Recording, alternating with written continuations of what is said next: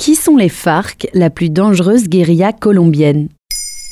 Merci d'avoir posé la question. Le 20 novembre 2022, des affrontements ont eu lieu entre deux groupes dissidents des FARC, les forces armées révolutionnaires colombiennes, dans le sud-ouest du pays, à la frontière avec l'Équateur. 18 personnes ont été tuées. Un événement pas anodin qui vient réveiller des tensions dans un pays qui a connu un conflit armé ces cinq dernières décennies, et alors qu'un accord de paix a été signé entre les FARC et le gouvernement en 2016.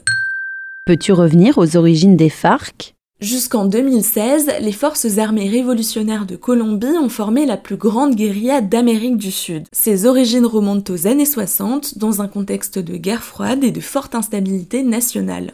Entre 1947 et 1953, une guerre civile lancée par le candidat libéral à l'élection présidentielle a bouleversé le pays. En 1953, à la suite d'un coup d'État, une dictature militaire est instaurée. Mais des milices paysannes, proches de l'idéologie communiste, implantées dans toutes les régions, s'opposent au pouvoir central. Elles se rejoignent en 1964 pour former les FARC.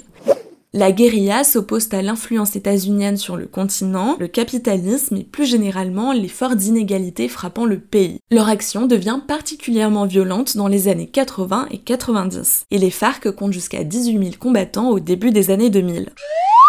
Comment agissaient les FARC? Le mot d'ordre est de renverser le pouvoir en place par les armes.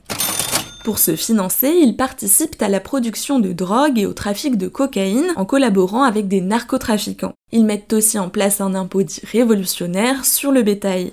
En plus des assassinats, les FARC pratiquent beaucoup d'enlèvements de personnalités politiques et de personnes de la société civile. En échange de la libération des prisonniers, ils demandent des rançons énormes. En 2002, la franco-colombienne Ingrid Betancourt, candidate à l'élection présidentielle en Colombie, est enlevée dans la jungle. Elle est libérée en 2008 après des années de négociations. Et comment est intervenu le processus de paix? Il s'agit d'un travail de longues années entamé dès 1984.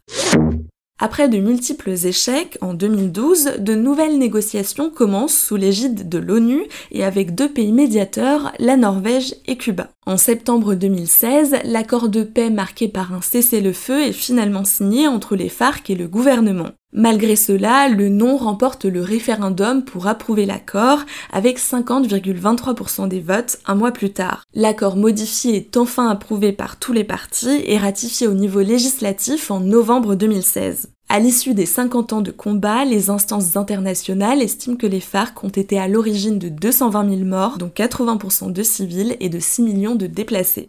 En 2017, après un cessez-le-feu définitif, un désarmement, la fin d'activités illégales et l'insertion de ses membres dans la société civile, les FARC deviennent un parti politique. L'acronyme est gardé mais correspond alors à Force alternative révolutionnaire commune. Mais alors pourquoi les FARC sont-elles encore dans l'actualité? Lors des accords de paix de 2016, des groupes dissidents des FARC ont émergé refusant le traité. L'Institut d'études pour le développement de la paix en comptait 5200 en 2021. En juin 2022, l'élection de Gustavo Petro à la tête d'une coalition de gauche a un peu changé la donne. Le nouveau président s'est positionné en faveur d'une paix totale. Il souhaite notamment de nouvelles négociations avec l'armée de libération nationale, un autre groupe dissident de guerrilleros composé de 2500 combattants et dernière grande guérilla active sur le continent.